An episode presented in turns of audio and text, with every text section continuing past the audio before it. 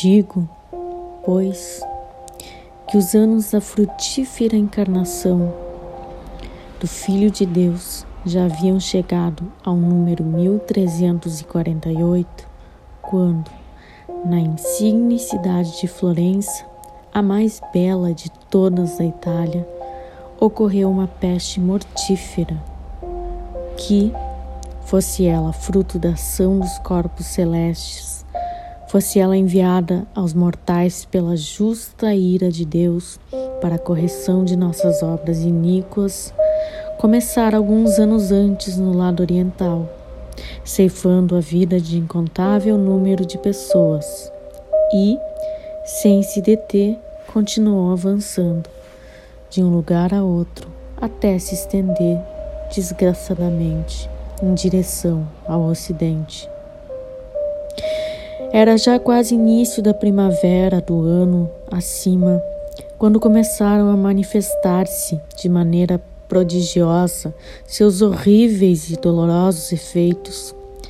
Não se manifestavam como na parte oriental, onde expelir sangue pelo nariz era sinal manifesto de morte inevitável, mas começavam com o surgimento de certas tumefações na virilha ou nas axilas, de homens e mulheres, algumas das quais atingiam o tamanho de uma maçã comum e outras o de um ovo, umas mais, outras menos, e a elas o povo dava o nome de bubões. E os referidos bubões mortíferos, não se limitando às duas citadas partes do corpo, em breve espaço de tempo começaram a nascer e a surgir indiferentemente em todas as outras partes, após o que a qualidade da enfermidade começou a mudar, passando a manchas negras ou lívidas, que em muitos surgiam nos braços, nas coxas em qualquer outra parte do corpo. E, tal como ocorrera e ainda ocorria com o bubão, Tais manchas eram um indício inegável de morte próxima para todos aqueles em quem aparecessem. Para tratar tais enfermidades não pareciam ter préstimo nem proveito a sabedoria dos médicos e as virtudes da medicina. Não só eram poucos os que se curavam, como também quase todos morriam nos três dias seguintes ao aparecimento dos sinais acima referidos.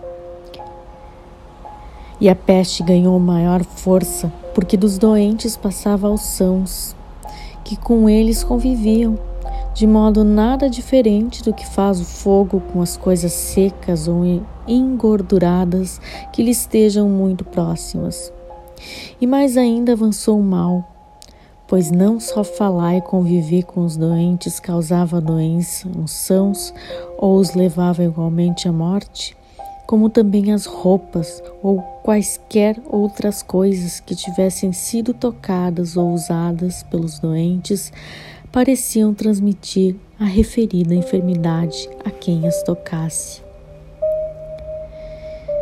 E quase todos tendiam a um extremo de crueldade, que era esquivar-se e fugir aos doentes e às suas coisas, e, assim agindo, todos acreditavam obter saúde.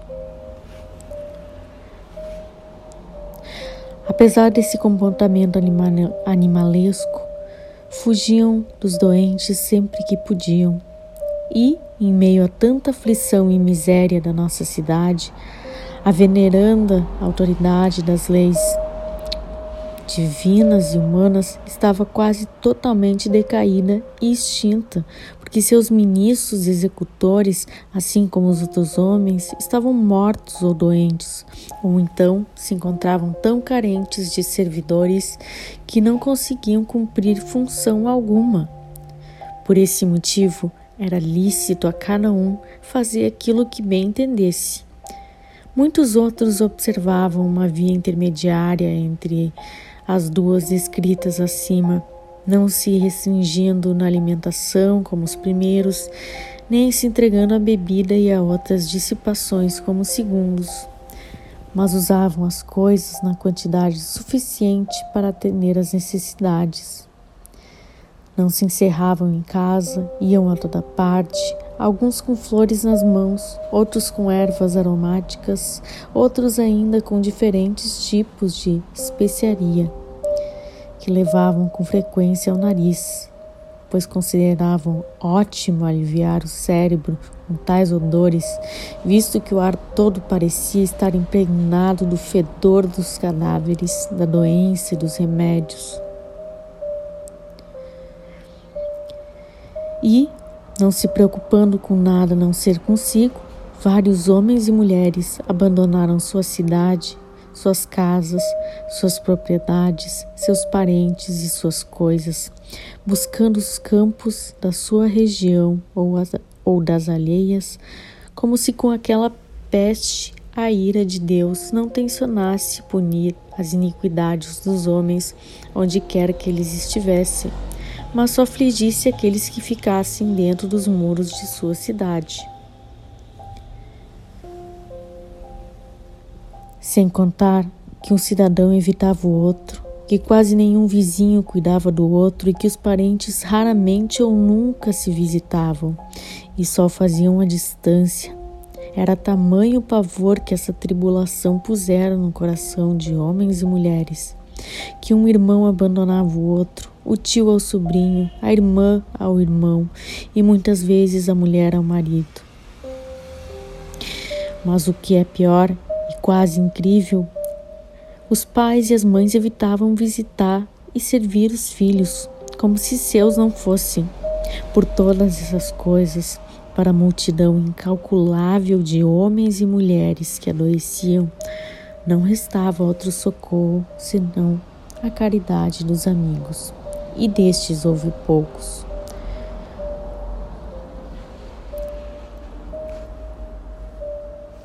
Assim, tanto por falta do devido atendimento que os doentes não podiam ter, quanto pela força da peste, era tamanha a multidão de gente a morrer noite e dia na cidade que causava espanto ouvir dizer, quanto mais presenciar.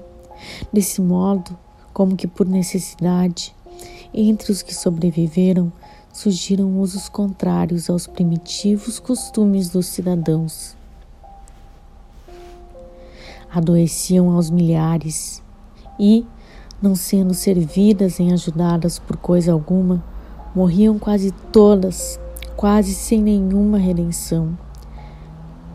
Várias espirravam na via pública, desculpa, expiravam na via pública, de dia ou de noite. Muitas outras que expiravam em casa, os vizinhos percebiam que estavam mortas mais pelo fedor do corpo em decomposição do que por outros meios. E tudo se enchia destes e de outros que morriam por toda parte. Sozinhos ou com a ajuda de carregadores, quando podiam contar com estes, tiravam os finados de suas respectivas casas e os punham diante da porta onde, sobretudo pelas manhãs, um sem número deles podia ser visto por quem quer que passasse. Então, providenciavam ataúdes e os carregavam. Alguns corpos, por falta de ataúdes, foram carregados sobre tábuas. O mesmo ataúde podia carregar dois ou três mortos juntos. A enormidade dos males conseguiu tornar mais sagazes e resignados até mesmo os ignorantes. Abriam-se nos cemitérios das igrejas, depois que todos os lugares ficassem ocupados, enormes valas, nas quais os corpos que chegavam eram postos a centenas.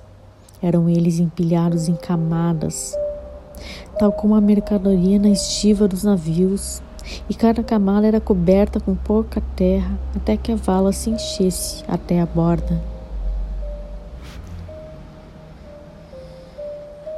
Que mais se pode dizer senão que foi tamanha a crueldade do céu e talvez em parte dos homens que se tem por certo que do mês de março a julho, por força da doença pestífera e porque muitos doentes foram mal atendidos ou abandonados em suas necessidades, devido ao medo que o São sentiu, mais de 100 mil criaturas humanas perderam a vida dentro dos muros da cidade de Florença.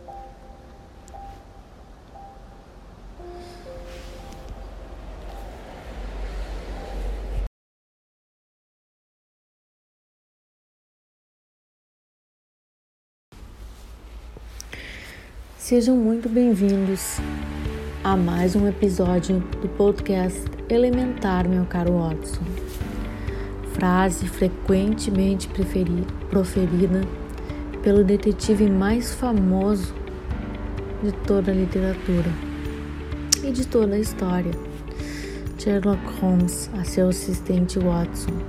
Hoje, o tema um tanto lúgubre talvez até indigesto, nefasto, mas sobretudo atual. Eu acabei de ler para você ou para vocês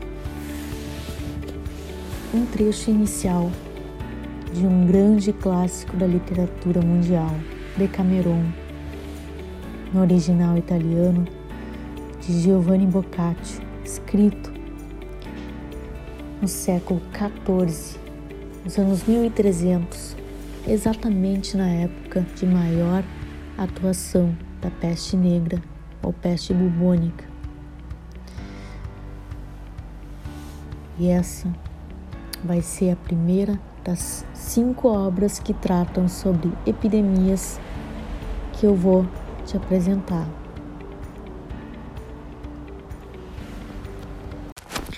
Mas espera aí, é, pandemia, epidemia, surto, endemia, qual é a diferença?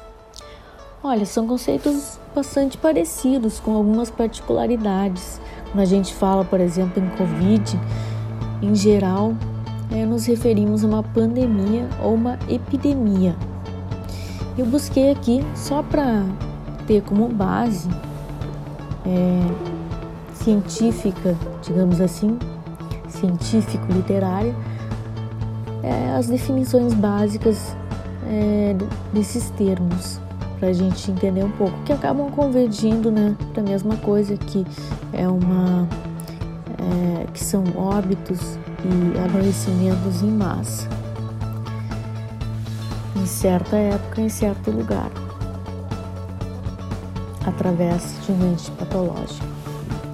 Pandemia compreende um número de casos de doença acima do esperado, afetando vários países e continentes. Peste negra, Covid, o coronavírus, as várias gripes aviárias, gripe suína, é, é, gripe espanhola, que na verdade surgiu nos Estados Unidos após a Primeira Guerra e é chamada de espanhola por ter sido, digamos assim, anunciada publicamente a contragosto de muita gente é, que queria proteger a integridade e a força militar dos Estados Unidos é, pelo governo espanhol.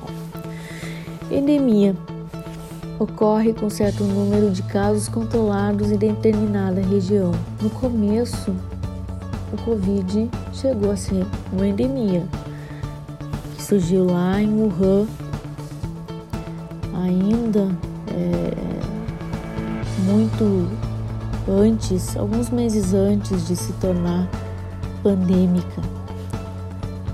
Só que ela acabou se disseminando, né, essa doença, com inúmeras mutações. E já estamos em alguns lugares entrando no que muitos chamam de a terceira onda, que é a mais perigosa e fatal enquanto que as vacinas vão sendo adaptadas para combater as centenas de variantes. É um vírus que por, um vírus que por muitos é chamado de alien, inclusive médicos. Bom, epidemia. Epidemia é quando há um aumento no número de casos de determinada doença, muito acima do esperado e não delimitado a uma região. Isso pode ocorrer de tempos em tempos com certas doenças como pneumonia, tuberculose, gripe. Por exemplo, na época do inverno, os casos de pneumonia e, e, gripes tendem a aumentar acima do esperado, muitas vezes.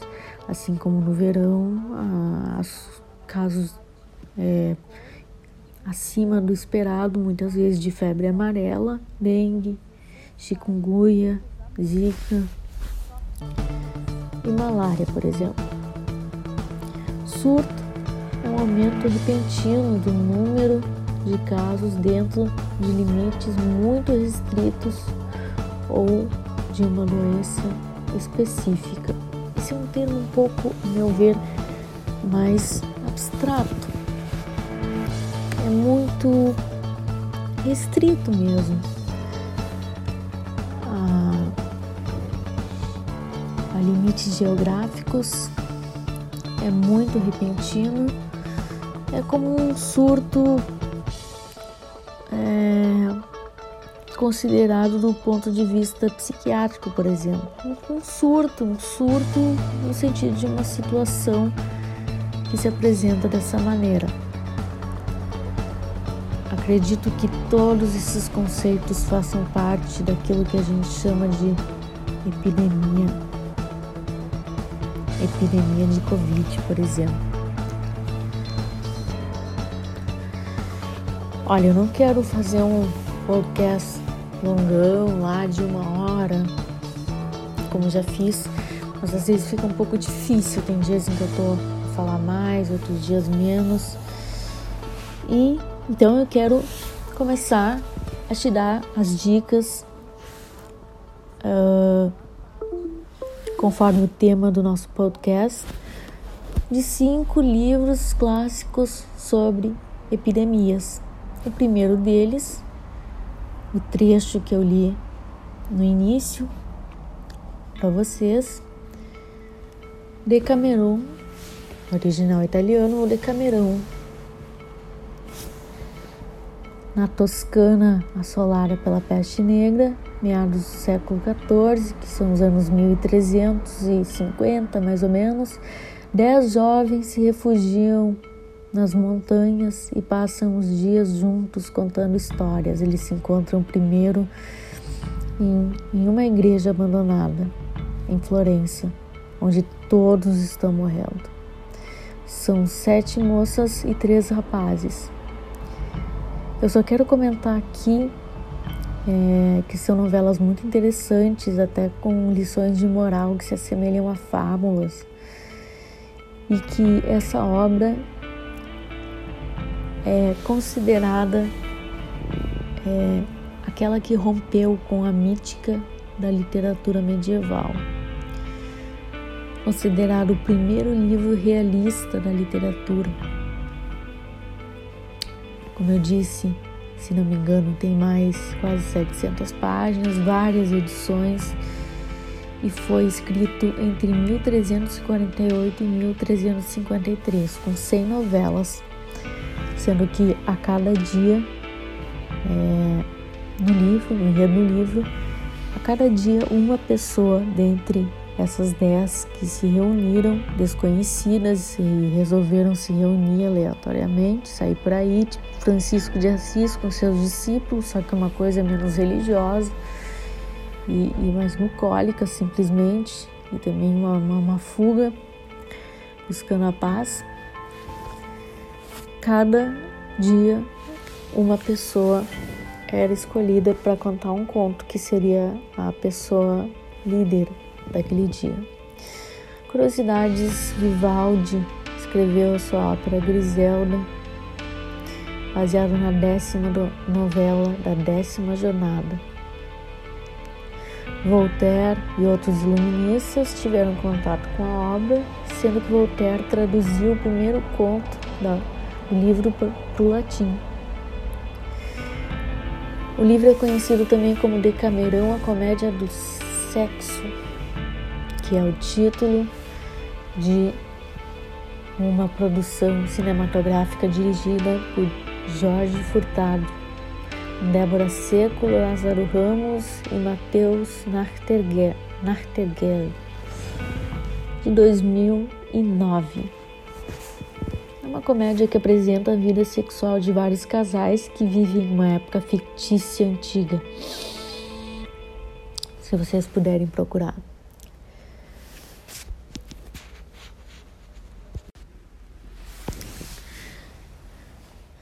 Então vamos à nossa primeira obra, tá? Decamerão, ou no original em italiano, Decameron. É, dez jovens desconhecidos entre si acabam se encontrando em uma é, igreja abandonada na cidade de Florença, onde todo mundo está morrendo, os corpos são é, estão é, em processo de putrefação por todos os lados, contaminando é, famílias inteiras é, morrendo ou pais abandonando filhos, filhos abandonando pais, irmãos, amigos. É, conforme o trecho que eu li no começo do podcast, foi escrito por Giovanni Boccaccio exatamente na época da peste negra. Portanto, quem escreveu esse livro tinha, digamos assim, bala na agulha para escrever, sabia bem que estava vivendo é, lá na Itália. É, quando entre 1348 e 1353 descreveu é, não apenas a incidência da doença, mas fez dela uma obra um tanto leve até eu diria, com 100, cerca de com 100 novelas em formatos de, de, de contos, a cada, cada conto é contado por um personagem dos, dos dez que se reúnem para sair por aí, fugir de Florença, ter contato com a natureza e vendo o que vai dar. São sete mulheres e três homens, sendo que a, prim a primeira escolhida como líder do grupo, e cada dia tem um líder ou uma líder, é uma mulher. Curiosidades é, tem o filme italiano Il Decameron, de 1971. Outro que é chamado The Little House, as horas curtas, algo assim, as pequenas horas. É, não, não tem aqui informação do ano dessa produção e nem de quem o dirigiu e onde. Vivaldi, o famoso compositor, escreveu sua ópera Griselda, baseado na décima novela da décima jornada do livro. Voltaire e outros iluministas também tiveram contato com a obra e Voltaire traduziu o primeiro conto para o latim. Existem várias edições, é claro, Decamerão, Decameron, Decamerão, a comédia do sexo, como é muitas vezes conhecido. E é o nome de uma obra cinematográfica de 2009 dirigida por Jorge Furtado, Decamerão, Comédia do Sexo, com Débora Seco, Lázaro Ramos e Matheus Nartergal. Se tu souber falar o nome Matheus sem errar, eu te te bato três palminhas. Elenco de primeiro, não assisti ainda, pretendo assistir é, sobre a vida sexual de vários casais em uma época fictícia antiga.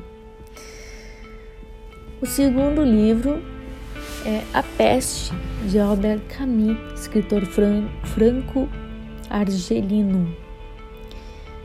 É, em uma pequena cidade da costa argelina, Olha aí o autor escrevendo sempre no fundo sobre ele mesmo, sobre a sua vida, sobre o seu passado, por mais que não perceba, por mais que tenha influências externas. Na década de 1940, a vida dos habitantes vai seguindo uma rotina monótona até que milhares de ratos começam a surgir do subterrâneo mortos. Logo as pessoas começam a pegar a doença e ter o mesmo destino em muitos casos. Lembra muito a peste negra, né?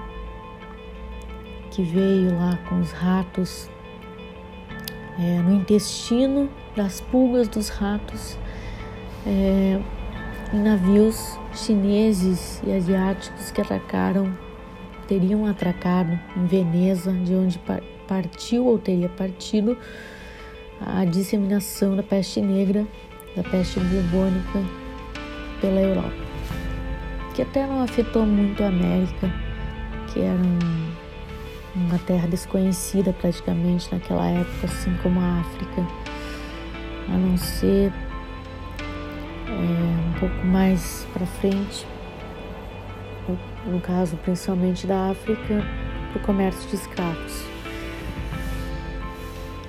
A narrativa do caminho escreve Camus Albert Camus, foi escrita em 1947 e subiu, é claro, nas listas de livros mais vendidos de vários países da Europa por causa da pandemia do coronavírus, do Covid. Não só essa obra, mas outras que tratam de epidemias tiveram um significativo aumento no número de vendas, e continuam tendo, até mesmo no Brasil, apesar da, da situação difícil em que se encontra o mercado editorial brasileiro, é, com diversas livrarias fechando e livros com preços às vezes acima do que a, a média da população pode pagar, o desinteresse pela leitura, mas não, não queremos entrar, não quero entrar nisso só que até aqui foi detectado um aumento de livros, não só de ficção, mas voltados a, ao entender o Covid. Inclusive, muitos especialistas dizem que o Covid marca o fim do século 21, desculpa, do século 20. Que o Covid é um marco é, exato do fim do século XX. Terceiro clássico sobre epidemias. Ah, eu adoro esse título, eu adoro esse autor. E ele é sul-americano, ele é é sul-americano como nós. O Amor nos Tempos de Cólera, de Gabriel Garcia Marques livro que foi o principal responsável por o autor receber em 1982 o maior prêmio de literatura do mundo, o Prêmio Nobel de Literatura da Academia Sueca. É, em 2007 tem um filme sobre o livro dirigido por Mike Newell com um elenco envolvendo Javier Bardem, que eu acredito, é, se tratando dessa obra cinematográfica, seria muito apreciada pela Simone de Beauvoir, por exemplo, devido à tônica um tanto feminista e libertária. Então, Amor nos Tempos de Cólera fala sobre o romance ou amor entre Florentino e Firmina, na verdade, de Florentino por Firmina. Um amor que, que ultrapassa 53 anos, quase sem nenhum contato. Eles se conhecem por acaso quando é, Florentino vai entregar correspondências é, a Lourenço, pai de Firmina ou Fermina. Eles passam anos enviando cartas um ao outro, Até que Florentina pede em casamento, mesmo sem nenhum contato físico. E contato, é, contato quase inexistente em termos de convívio. Ela fica quatro, quatro meses sem dar resposta e ela acaba hum, aceitando com a condição de que esperassem mais dois anos antes de se casarem. Só que quatro meses antes da data marcada ocorre a intervenção de Lorenzo, o pai da moça, que descobriu o relacionamento através de uma freira da igreja de sua filha. O principal desse livro, que, cujo final eu não quero contar como spoiler, é que ele se passa em tempos de cólera, como diz o, o, o livro, ou o título do livro de tempos de epidemia de cólera. Inclusive já houve no Brasil grandes epidemias de cólera, não sei quem, quem, quem viveu os anos 90, anos 80, anos mais anteri anos uh, anteriores, em que locais com péssima infraestrutura, muitos deles ainda com péssima infraestrutura, a maioria como Nordeste, Norte, mas não só esses lugares, foram atacados por é, epidemia de cólera, que não é uma epidemia que mata como peste negra, mas, mas que pode se tornar muito grave diante de pessoas desnutridas, ambientes sem uma higienização, sem boas condições de vida e sem tratamento adequado. Gabriel Garcia Marques nasceu na Colômbia. E olha só, não foi o único colombiano a ganhar o Nobel, não, viu? Mas jamais um brasileiro conquistou esse prêmio. Morreu aos 87 anos em 2014, 17 de abril de 2014, pouco após completar 87 anos na cidade do México, no México. Obra 4 Belas Adormecidas de Stephen King e Alan King. Obra de filho e pai. Stephen Filho, Alan Pai. Aí já é uma obra que puxa mais para fantasia e para horror, não é tão tão realista como, como muitas vezes não são as obras do Stephen King apenas utilizando elementos da realidade para contar histórias assustadoras. Eu lembro agora de It, coisa, o palhaço, palhaço que não é um ser humano. Eu pessoalmente teria colocado um ser humano, seria um campo vastíssimo para explorar uma personalidade riquíssima, perturbadíssima, mais ainda que do Coringa ou de qualquer outro vilão, mas ele escolheu que fosse um ser alienígena. Tudo bem, já dei meu spoiler. Em Belas Adormecidas, que é um calhamaço, é um livro com mais de 700 páginas e o Stephen King adora livros com mais de 700 páginas. 30 personagens, escrito em 1917. Eu confesso que tenho esse livro, mas ainda não li. Hei de o ler se assim me for possível. Olha só, a sinopse é que é, um estranho fenômeno é, começa a acontecer, que é a epidemia aurora. Porque a aurora é a bela adormecida. Lembram dos contos de fada? A epidemia aurora é uma doença inexplicável que faz mulheres adormecerem para sempre dentro de casulos. E olha só a simbologia disso. Eu ao menos vejo borboletas presas dentro de casulos em transformação, como a, a, a imagem da mulher, a posição da mulher, as possibilidades da mulher na sociedade atual. Mas tudo bem, isso é uma divagação minha. Os primeiros capítulos narrados intercalando passado e presente. Ora, entre as detentas do sistema prisional feminino de Doolin conversando, ora entre as cenas de um assassinato praticado por Eve Black. Na prisão, Eve é apresentada como uma detenta especial, consegue dormir e acordar sem ser presa pelo sono profundo que faz as outras mulheres do mundo usarem todos os tipos de substância legais e proibidas para que não fechem os olhos eternamente. E aí é chamado um psiquiatra na cadeia chamado Clinton Norcross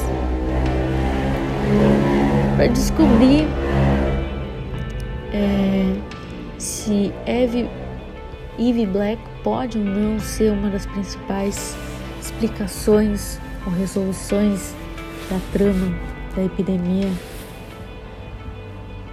da Aurora.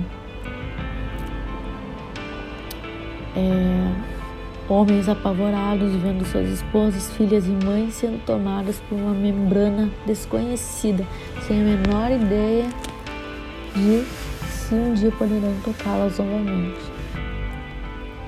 Vários boatos surgem, algumas pessoas acham que caso queimem as mulheres adormecidas o vírus, porque é um vírus que se crê ser é, não se propagaria para as demais mulheres, então assassinando mulheres e através de diversos incêndios é uma ideia que é colocada em prática em vários lugares do mundo como o dilema do trem, sacrificar alguns para salvar um número muito maior de pessoas. E aí tem o conflito entre aquelas aqueles homens que desejam proteger sua mulher, suas mulheres contra a brigada do maçarico e uma guerra praticamente se iniciando. Então, o psiquiatra Norcross tem que mediar o conflito da população enfurecida, que quer saber o que está acontecendo. E tão importante dentro da cadeia da pequena cidade de West Virginia. E que elas sentem enquanto, enquanto dormem, seu nível de consciência morreram? Vão acordar? Como elas podem acordar? E aí, mais uma analogia, eu aqui com as minhas viagens, talvez queimar as mulheres me remete à fogueira em que as, algumas mulheres consideradas perigosas, muitas vezes apenas por ter uma verruga no lugar errado, que era um sinal de pacto com o demônio,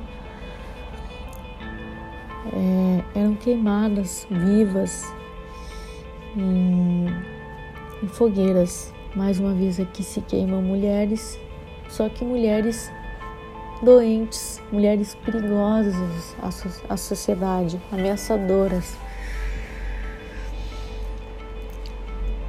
Eu acho que esse livro tem muito para a gente discutir, mas não, já estou aqui extrapolando o tempo. Vamos ao quinto livro é, sobre epidemias, bastante conhecido também, de outro vencedor do Prêmio Nobel da Paz. Ele começou a escrever por volta dos 60 anos de idade, ao menos profissionalmente. O livro Ensaio sobre a Cegueira é bastante conhecido, um romance do escritor português é, José Saramago, de 1995, best-seller. É, conta a história da epidemia de cegueira branca que se espalha por uma cidade, provocando um enorme colapso na vida das pessoas e, é claro, abalando as estruturas sociais. A cegueira começa em um único homem, em sua rotina habitual, sentado em seu carro no semáforo. Ele tem um ataque de cegueira, e aí, com as pessoas que correm seu socorro, que uma cadeia sucessiva de cegueira se forma uma cegueira branca como um mar de leite jamais conhecida, alaça-se rapidamente em forma de epidemia. O governo começa a agir, as pessoas infectadas são colocadas em quarentena com recursos limitados. É, o que irá expor aos poucos as características primitivas do ser humano. Isso apareceu no trecho que eu li do, do Decameron, que a crueldade e a face animalesca das pessoas aparecia durante os momentos difíceis da epidemia e aqui também as características primitivas, a luta pela sobrevivência, é, quando estamos em condições extremas de perigo e de medo, tendemos a nos tornar animais instintivos é, dependendo, claro, em graus diferentes. E eu tenho uma frase que uma vez me veio à cabeça, que eu sempre repito a mim mesma: uma pessoa ferida revela o seu verdadeiro, caráter, não é na alegria, não é na mão, nem na mão estendida, é na própria dor, na dor dentro de si mesma que ela revela o seu próprio caráter. seu egocentrismo, o seu é, a sua capacidade de empatia, de tolerância, de resiliência.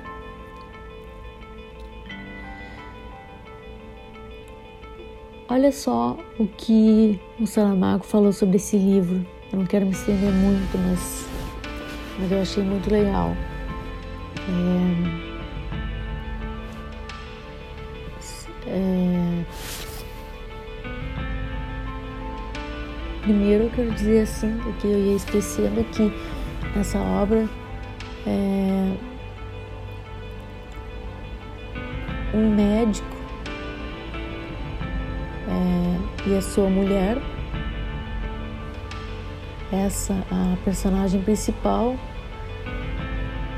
depara ao longo da narrativa com situações inadmissíveis, mata para se preservar e aos demais, depara com a morte de maneiras bizarras, com cadáveres espalhados pelas ruas, incêndios. Após a saída do hospício ao entrar em uma igreja, ela, a mulher do médico, presencia um cenário em que todos os santos se encontram vendados se os céus não vêm, que ninguém veja. Eu acho que essa é a grande lição do livro. É um, um eu diria que até um ataque, meio que, ate, que, que, que é um ataque de um ateísta a, a tudo que acontece no nosso mundo e a uma suposta cegueira divina aos males terrenos. Saramago era teu convicto.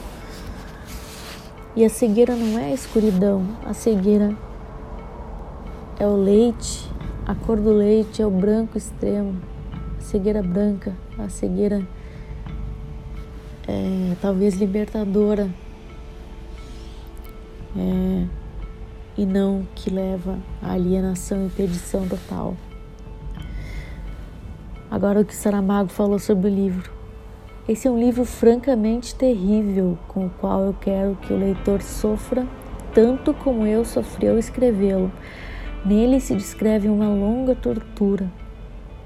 É um livro brutal e violento e é simultaneamente uma das experiências mais dolorosas da minha vida. São 300 páginas de constante aflição. Através da escrita, tentei dizer que não somos bons e que é preciso que tenhamos coragem para reconhecer isso. Eu falei antes disso uma suposta crítica ao divino que eu ainda vejo, embora talvez nem o próprio Saramago tenha percebido isso e talvez seja uma coisa que apenas eu percebo ou poucas pessoas, eu vejo uma crítica velada ao divino que permite o fato de as pessoas não serem boas e de haver tantos males no mundo. Como ele disse, ó, não somos bons e temos que ter coragem para reconhecer isso. Por que não somos bons? Por que há tantos males no mundo? Aí ele vai lá, a, uma, a mulher do médico, protagonista vai a uma igreja e vê um cenário em que todos os, os santos estão vendados, com os olhos vendados.